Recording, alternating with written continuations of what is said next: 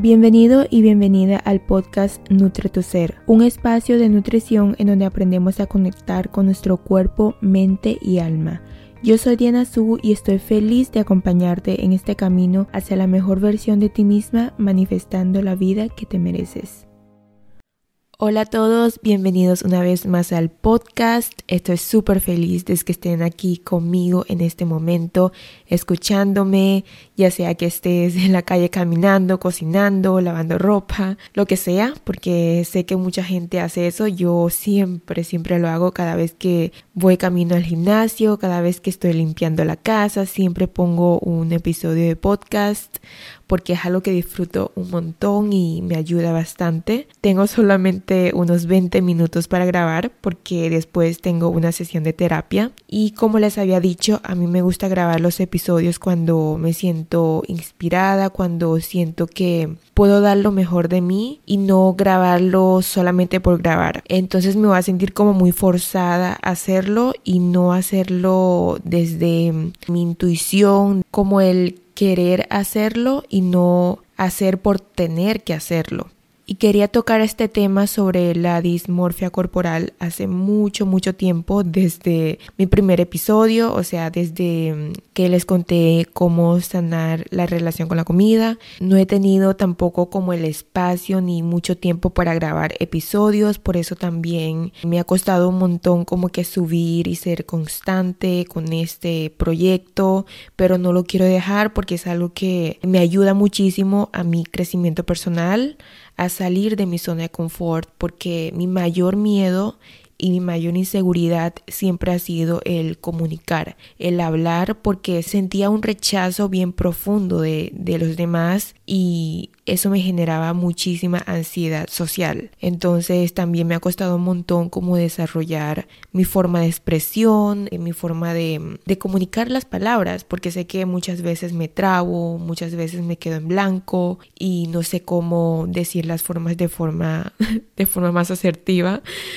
Y otra cosa, para que no se molesten, eh, está lloviendo, el clima aquí está haciendo un poco frío y la verdad es que me siento como un poco, no resfriada, pero sí como si sienten que hablo como muy nasal o algo así, es porque el clima a mí me afecta muchísimo, entonces, pero no quería dejar, no quería dejar de grabar este episodio, así que vamos a comenzar. El tema de hoy, como ya les dije, es sobre la dismorfia corporal, sobre cómo hice yo para mejorar este proceso porque no es algo que me ha sido muy fácil, la verdad. Eh, de hecho, todavía tengo muchas inseguridades de mi cuerpo. He mejorado muchísimo, eso sí, o sea, ya a mí no me importa cómo eh, me veo o sea que si tengo X porcentaje de grasa, o sea, yo hago ejercicio, me cuido, me visto bien, me arreglo, mis rutinas de amor propio, de autocuidado, lo hago, es por eso mismo, porque me quiero cuidar, porque me amo, porque soy importante para mi vida, entonces mi cuerpo es un vehículo demasiado, demasiado importante para mi vida, entonces por eso mismo lo tengo que cuidar, más no porque tengo que lograr una figura externa o ese, ese estereotipo que pues todo el mundo ahora socialmente lo considera válido, perfecto, ideal. Y como ya les había contado en uno de mis episodios pasados que yo sufrí de una lesión, no pude hacer ejercicio por casi un año, entonces obviamente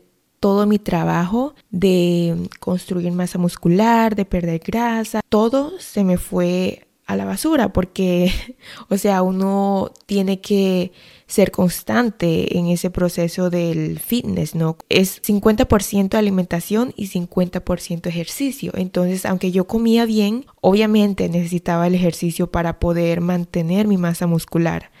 Entonces, eso fue un choque para mí porque yo tenía una obsesión, obsesión a mi cuerpo, obsesión a cómo me veía en el espejo, cómo me veían los demás y esa obsesión ya venía de mucho, muchísimo antes de empezar en este estilo de vida fitness o saludable o como lo quieran llamar, desde niña, porque ya era una persona insegura, porque ya era una persona que siempre, siempre quería cambiar a mi cuerpo.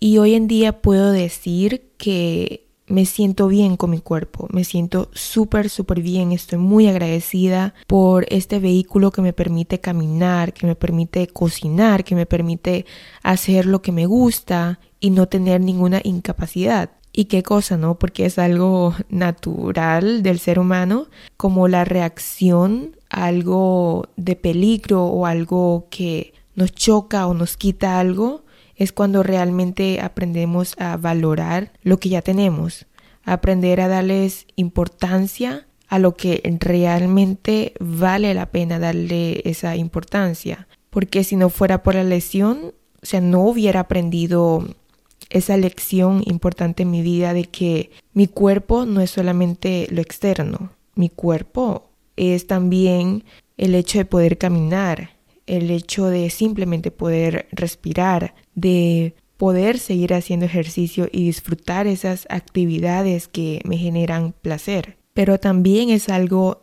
natural del ser humano y hay que aceptar de que hay días en las que nos sentimos inseguras, inseguros, no nos gusta cómo nos vemos y sobre todo las mujeres, o sea, en esos días en las que nos sentimos con las hormonas desbalanceadas y y bueno, ya saben. Entonces hay que aprender a aceptar el proceso, aprender a aceptar de que no es una línea perfecta, de que, ok, ya acepté a mi cuerpo, entonces todos los días me voy a amar, todos los días voy a mostrar la mm, seguridad, la confianza y, y ya, o sea, como que no es así. Yo creo que el motivo número uno de la causa de mi dismorfia corporal, sé que hay muchas razones, pero como el que siento que es el caso de muchísima gente, primero que todo obviamente es la inseguridad que tenemos, no es del cuerpo, sino de la inseguridad que uno mismo tiene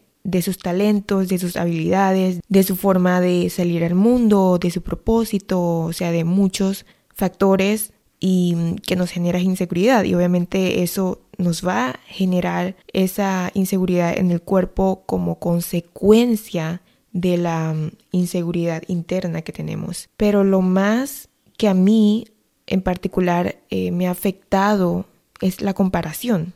La comparación Sé que es un tema que todo el mundo lo habla, sé que nos dice que no debemos compararnos en las redes sociales, que no debemos comparar a nuestro vecino, a nuestra amiga que tiene X cuerpo, qué tal, qué tal. Y todo el mundo lo dice, pero, o sea, aplicarlo en realidad creo que ni, ni el 1%, porque la verdad es que es algo que nos cuesta y hay que aceptar que nos cuesta.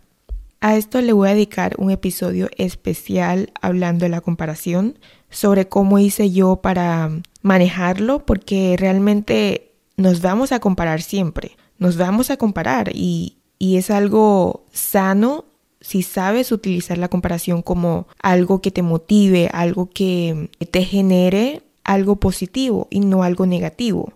Pero cuando nos empezamos a comparar con esa vibra baja, con esa negatividad de que lo que tiene el otro no lo podemos lograr o lo que tiene el otro porque no lo tenemos. Ese estado de carencia es lo que nos va a causar esa falta de aceptación. Así que si tú sientes que te estás comparando mucho, lo más fácil que puedes hacer en este momento es dejar como no de comparar, sino en exponerte a esos mecanismos que te generan comparación. O sea, puede ser las personas que sigues en Instagram, puede ser programas que ves en la televisión, no sé, de, de, modelos o incluso a mí me pasaba mucho que yo veía películas y novelas que me encantan y es algo que lo disfruto muchísimo hacer, es uno de mis ocios, o sea, para pasar el tiempo, pero yo me daba cuenta que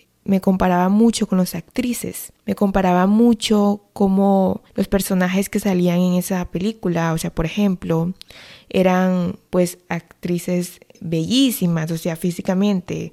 Yo me comparaba muchísimo y sin saber de que siempre, siempre, todo lo que tiene que ver con fotografía, edición, todo eso, tiene algo de Photoshop, tiene algo de filtro y uno no se da cuenta que es, no es real, o sea, lo que uno ve en una persona, en un video, no es realmente como se ve la persona en la vida real. Es lo más fácil que puedes hacer y lo primerito que te recomiendo es no exponerte.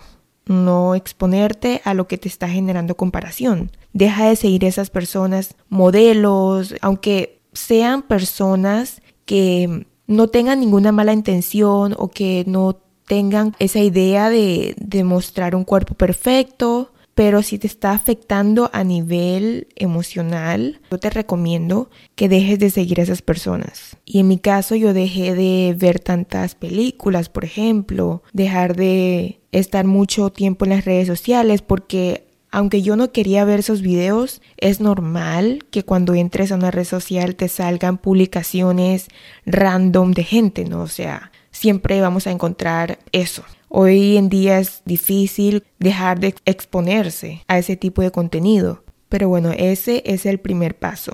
Y lo otro es dejar de buscar la perfección.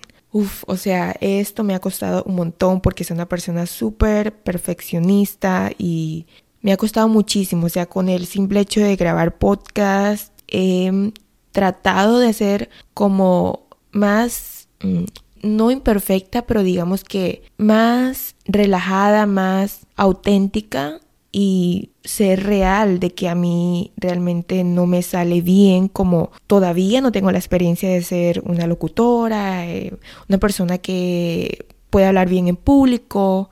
Entonces todavía me cuesta y, y edito mis mis podcasts porque eh, realmente tengo como espacios en las que me quedo en blanco o donde me trabo y pues uno aprende con la práctica.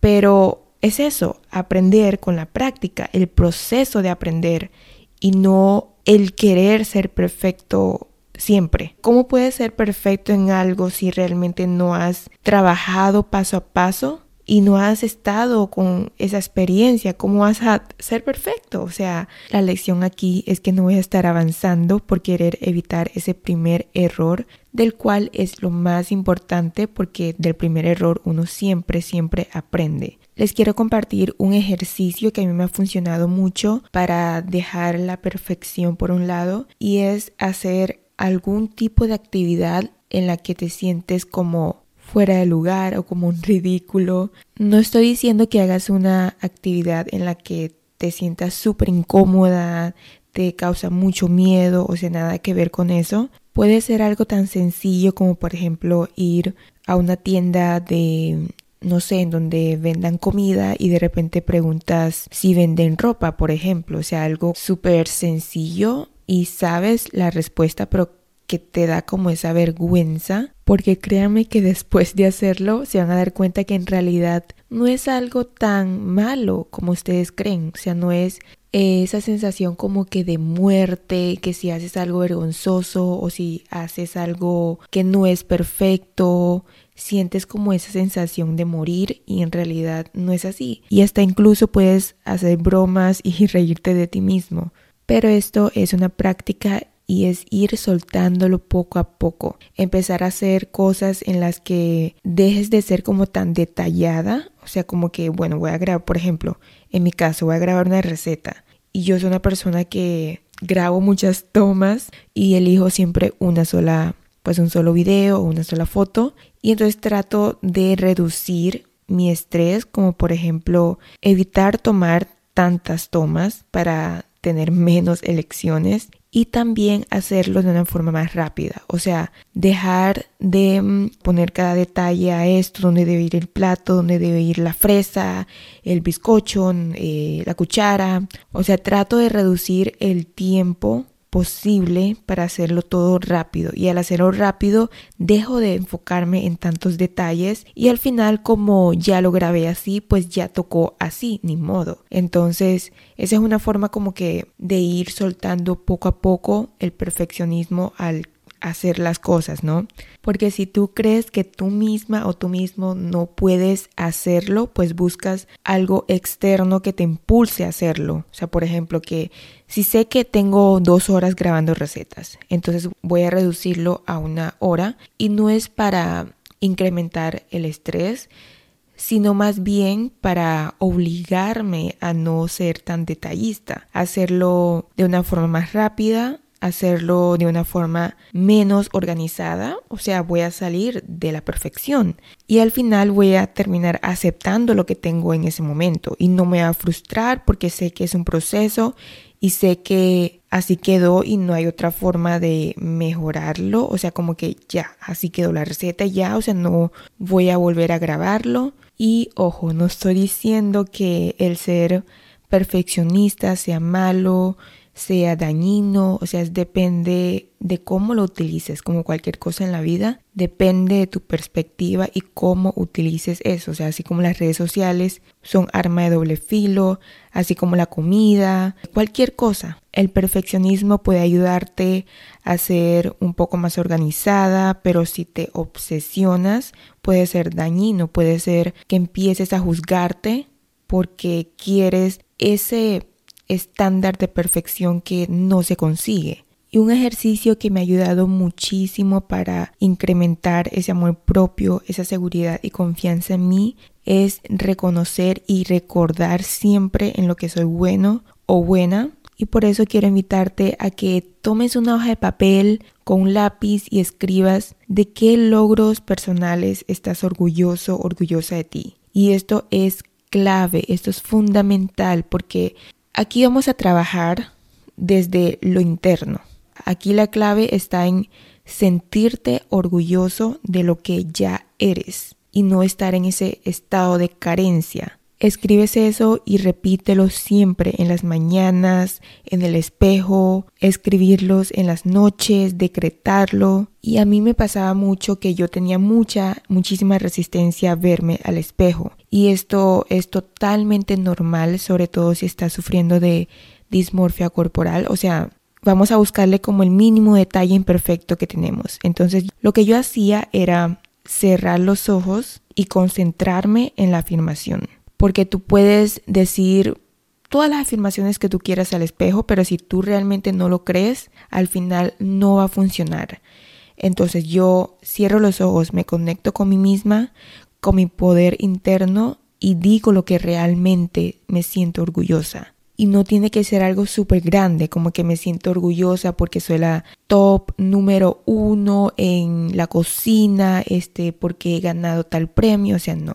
Puede ser algo tan sencillo como que me siento orgullosa porque hoy pude levantarme temprano. Me siento orgullosa porque hoy hice ejercicio. Me siento orgullosa porque hoy comí saludable.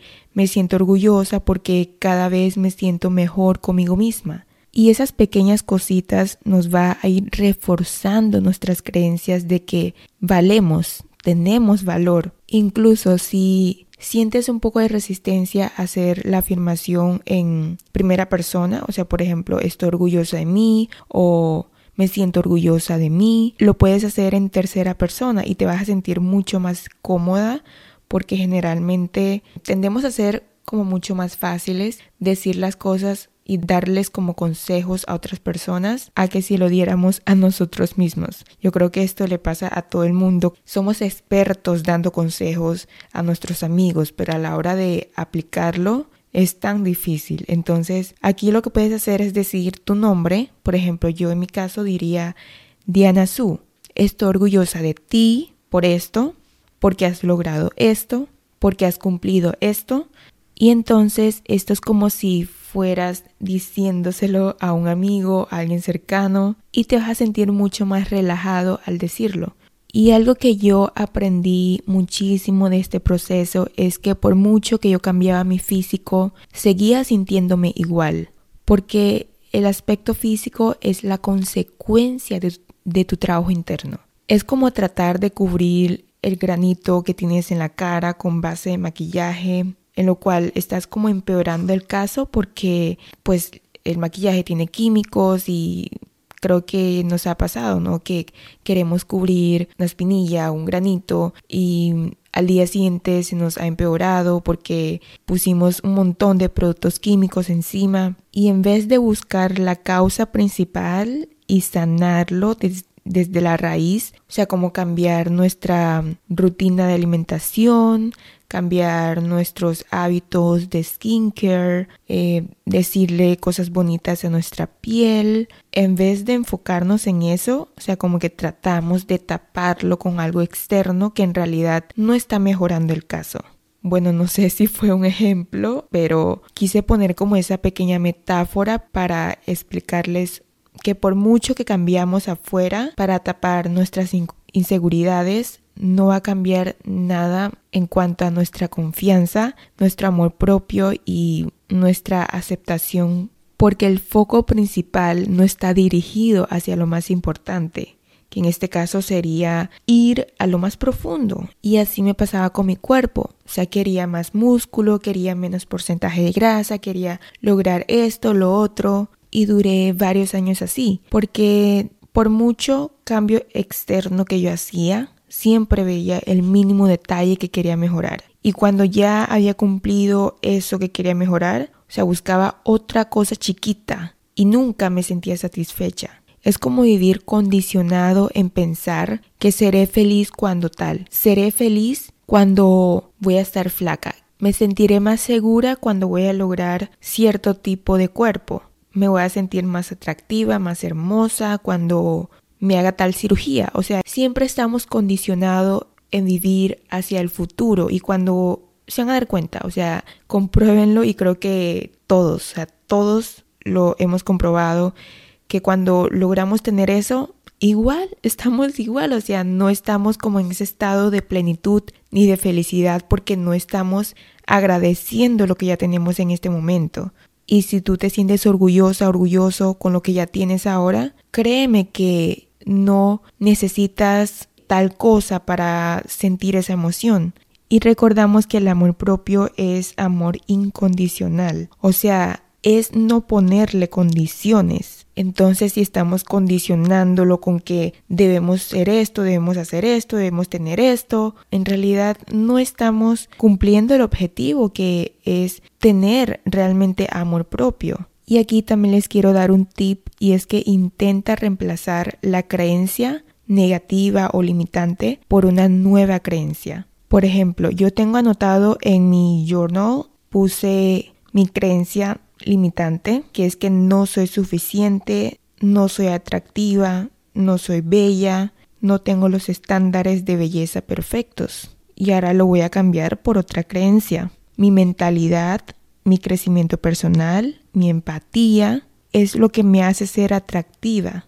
Es la energía que irradio y es la belleza que atraigo. Por eso mismo soy un imán del amor, de la abundancia, de la belleza. Y sé que no es fácil, no es fácil reemplazar una creencia por otra. Es cuestión de un proceso de trabajo interno y de sanar esa creencia limitante para poder reemplazar a la nueva. Pero si somos conscientes y queremos cambiar esa creencia, lo podemos hacer porque cada vez que sintamos que nos llega como ese pensamiento negativo, limitante, enseguida podemos darle el shift. O sea, por ejemplo, cuando yo me digo, yo soy una estúpida, yo soy fea, yo soy horrible, enseguida digo, lo cancelo, lo bloqueo.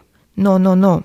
Y enseguida digo mi otra afirmación, que es que yo soy hermosa, yo valgo porque yo tengo empatía, porque yo he trabajado mi crecimiento personal, porque estoy orgullosa de mí, de esto, de lo otro. Y créanme que esto lo he comprobado al 100% cuando subo contenido en las redes sociales. Esos videos en las que lo hago con pasión, en las que nada de afuera me interesa, o sea, no me interesa si sale perfecto, no me interesa si salgo maquillada, no me interesa si mis manos no están arregladas, y no tengo el ambiente limpio. Esos videos que son más auténticos, que son más apasionados, porque estoy dando muchísimo de mi pasión, de mi energía para hacerlo. Créanme que son, son los videos más exitosos que me han salido y lo veo con la reacción de la gente. Cambio otros videos en las que me tomo mucho más tiempo arreglándome, me tomo mucho más tiempo en que salga perfecto la receta. Esos videos generalmente tienen menos vistas porque no estoy enfocando mi energía en lo que realmente importa, que es entregar la receta. sino que mi, mi energía está enfocada en que salga perfecto, enfocada en que si tengo las manos limpias o no, grabarlo en tal ángulo, como que toda la parte aesthetic, o sea, como que ya mi energía se dispersa. No estoy diciendo que no voy a prestarle atención a eso. No, lo que trato de decir es que el foco principal lo estoy perdiendo, o sea, como que los demás son solamente cositas secundarias. Y yo creo que ya todo el mundo ha dicho esto, pero es cierto. Los pensamientos crean emociones y las emociones crean acciones y es un círculo que se repite. No es que llegue a las acciones y ya se termina, no. O las acciones otra vez nos generan pensamientos y así otra vez emociones y acciones. Y siempre vamos a estar viviendo en ese círculo vicioso. Pero si aprendemos a cortar ese piloto automático, podemos cambiar. Entonces, cuando te surge un pensamiento, en vez de ir directamente a la emoción como una forma de reacción, te detienes un momento y observas tu pensamiento y te preguntas, ¿realmente me lo creo? O sea, ¿realmente es útil? ¿Realmente es mi creencia? ¿O es una creencia condicionada? ¿O es una creencia de otra persona? ¿O simplemente es una creencia que quiero seguir creyéndolo o quiero cambiar? Entonces, para este ejercicio, algo que me ha ayudado mucho es poner recordatorios. Puede ser alarmas, puede ser como esos post-it eh, que tú pegas como en las neveras o en tu oficina de trabajo con una afirmación positiva o mantra que te recuerde siempre, siempre dónde debes enfocar tu energía lo maravillosa que eres, lo hermosa que eres, lo atractiva que eres. O puede ser empezando con lo de la alarma que te lo pones cada tres horas, por ejemplo, y te vas a recordar como que llevar un traqueo de tus emociones o de tus pensamientos para ir auto observándote. Pues esto te ayudará muchísimo a conocerte y a dejar de ser tan dura contigo misma. Es un ejercicio que es para reconocer cuáles son esos pensamientos recurrentes que tienes durante el día y no para juzgarte, no para decirte que no deberías pensar esto, no para sentirte frustrada, triste, no para nada. Aquí es para cuestionarnos si el pensamiento es realmente algo que nos está sirviendo o no. Porque la base de todo es la conciencia. Si ya somos conscientes de lo que queremos cambiar, podemos empezar a tomar acción. Y bueno, yo recuerdo que el año pasado tuve una sesión de terapia con mi psicóloga y yo había comprado en ese momento un anillo por primera vez en mi vida, o sea, como que nunca se me ocurrió comprarme un anillo porque las manos era como esa parte de mi cuerpo que menos me enfocaba o menos lo cuidaba. Nunca me echaba crema, nunca me arreglaba las uñas, o sea, eso para mí es como lo menos importante y siempre tenía mis manos como muy descuidadas porque aparte yo cocino, aparte lavo muchos platos y no había dado como ese cuidado suficiente que merecen mis manos por todo el trabajo que hace. Yo dependo de mis manos para el trabajo, yo dependo de mis manos para hacer lo que me gusta. Y entonces empecé como a, bueno, voy a decorar mis manos, porque yo veía como las otras personas tenían las manos súper arregladas, tenían como accesorios, no sé, los anillos,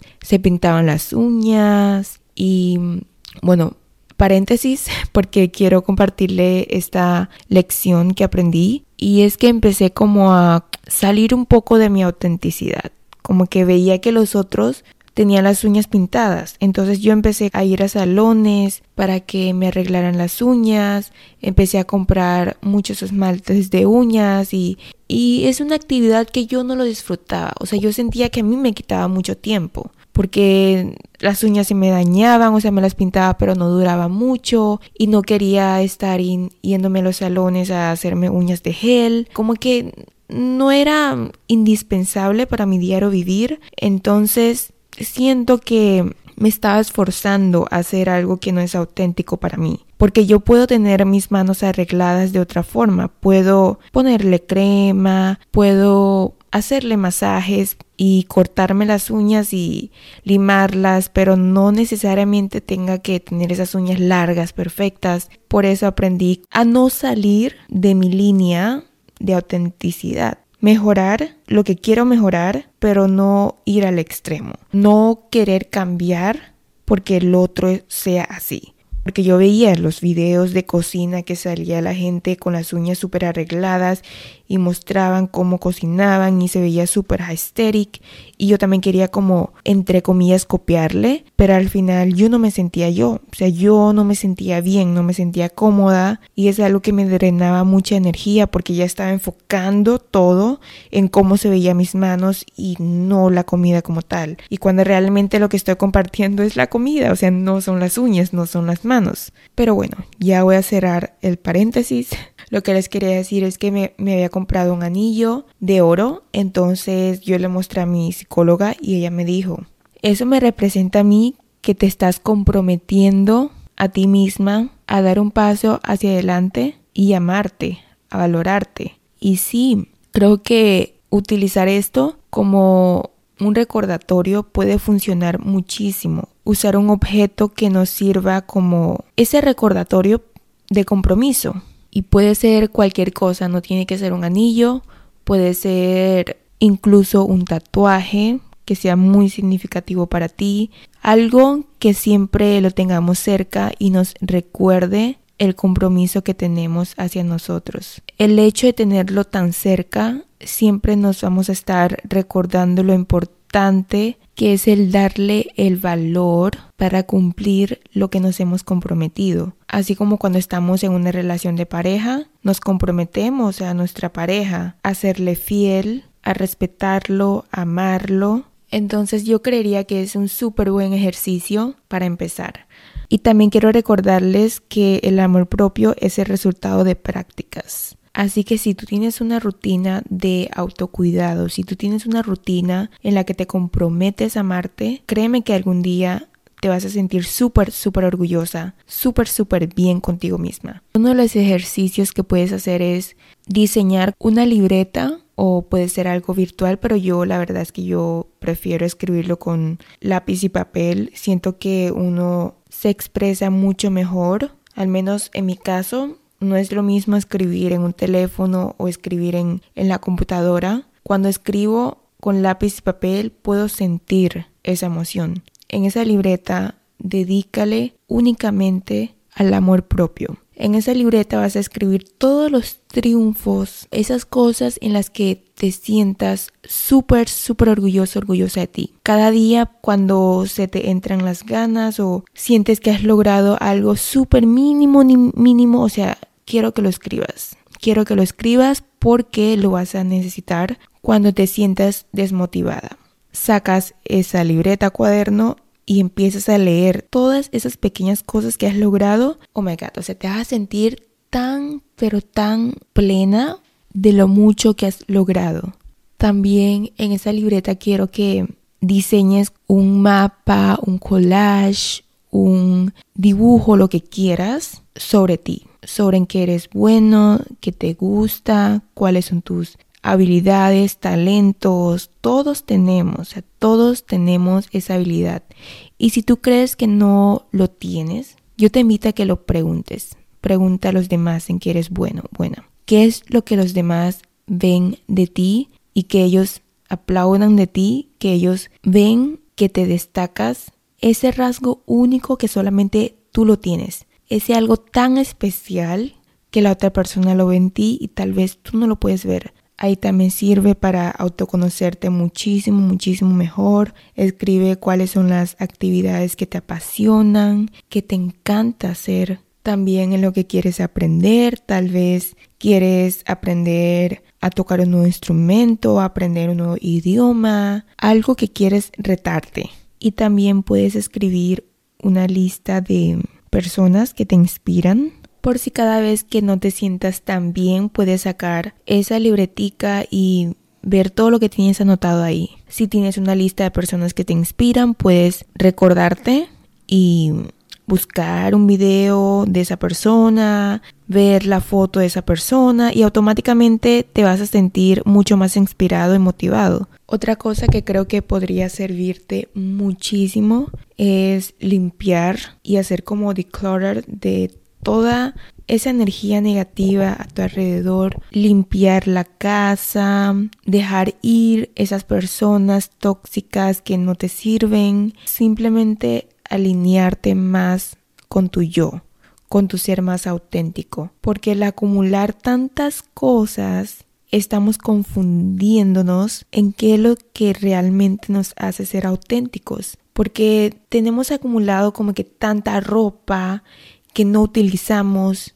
tantos objetos que deberían tener un mejor uso en otra persona. Porque si estás alineado con lo que tienes, créeme, créeme que te vas a sentir muchísimo, muchísimo mejor. Y de vez en cuando, una vez a la semana, intenta limpiar tu casa para ir, dejar ir toda esa energía negativa que se ha estado acumulando durante la semana. Y aquí también como consecuencia les recomiendo aprender a proteger nuestra energía. Puede ser protegiéndolo con meditación, con prácticas en las que ponemos límites a otras personas. Ponemos límites en no exceder, no dar de más y proteger toda la energía de nuestro entorno no dejar que entren esas personitas que nos va a quitar energía, no dejar que entren esos pensamientos negativos. Esto lo puedes hacer meditando o cosas físicas como utilizar el palo santo, por ejemplo.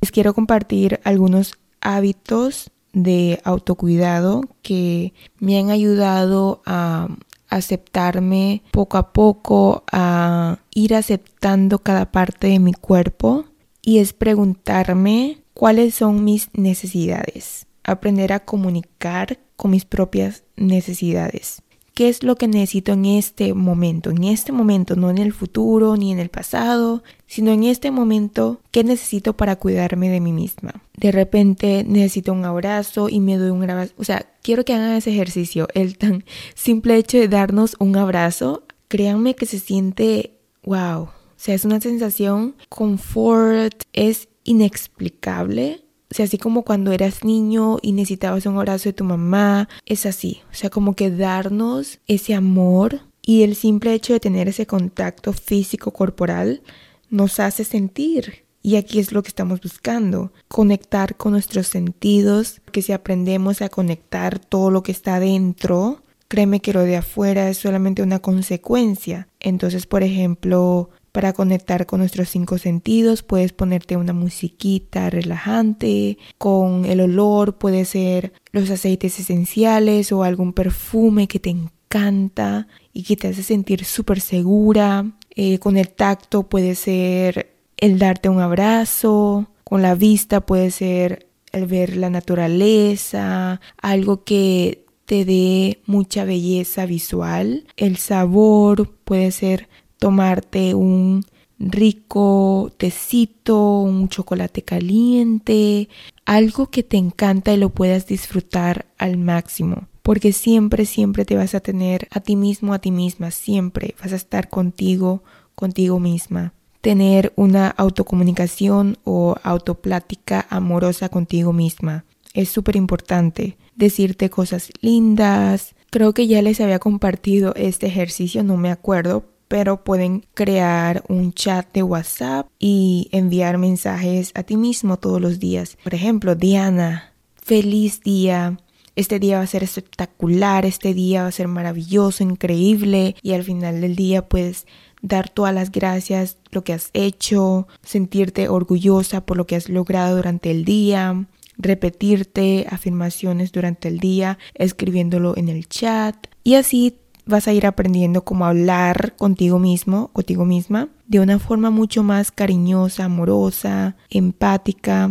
Otro hábito que me ha funcionado es volverme experta en algo. Puede ser algo súper sencillo como ser una buena persona para escuchar a los demás, porque mi amiga, mi mejor amiga, ella no habla para nada, pero ella tiene tanta empatía que eso lo hace ser tan única, tan especial y que todo el mundo la valora por eso, porque ella tiene ese poder de escuchar a los demás increíble que lo hace ser súper experta. Puedes trabajar en ese sueño de convertirte experta en algo.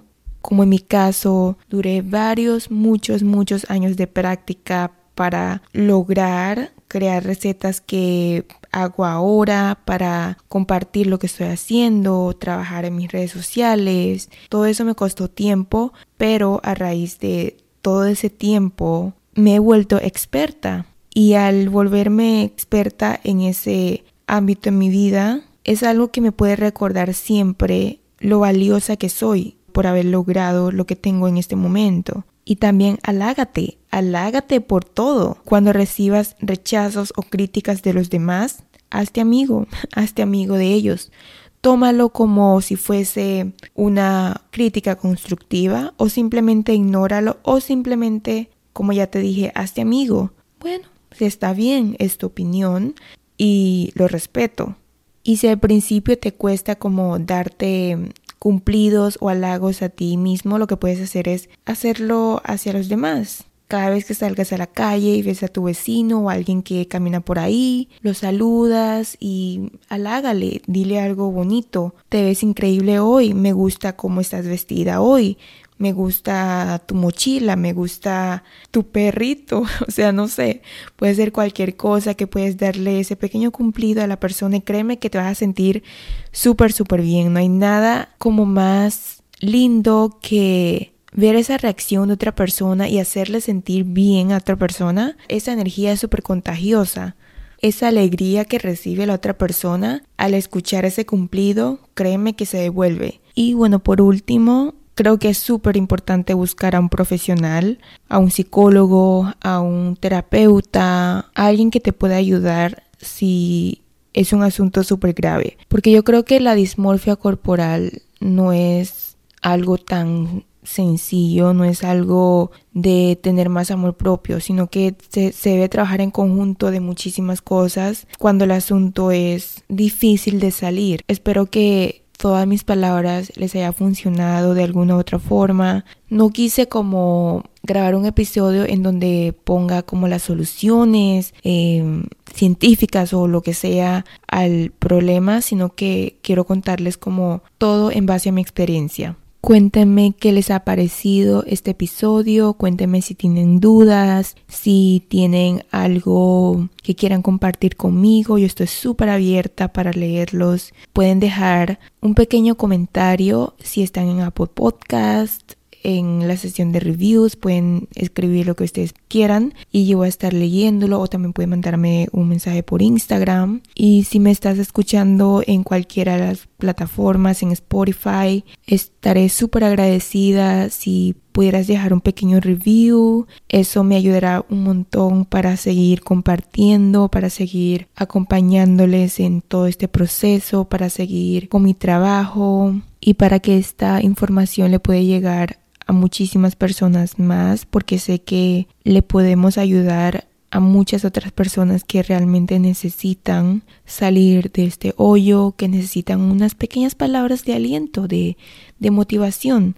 Y no hay nada mejor que hacerle feliz al otro, no hay nada mejor que hacerle el día al otro, como ya les dije, ese pequeño cumplido, esa pequeña ayudita, Así que mm, estaré súper feliz si lo compartan a sus amigos, a sus familiares, a gente que ustedes crean que puede ayudarles. Desde el lugar donde estén, quiero mandarles un abrazo gigante, un beso, los quiero muchísimo, muchísimo. Recuerden que ustedes son personas increíbles, maravillosas, merecen todo, todo en este mundo, lo que ustedes se propongan. No necesitan la aprobación del otro. El cuerpo que ustedes tienen ya es perfecto como es. Los amo, los amo muchísimo, muchísimo. Les mando las mejores vibras del universo y nos escuchamos en un próximo episodio.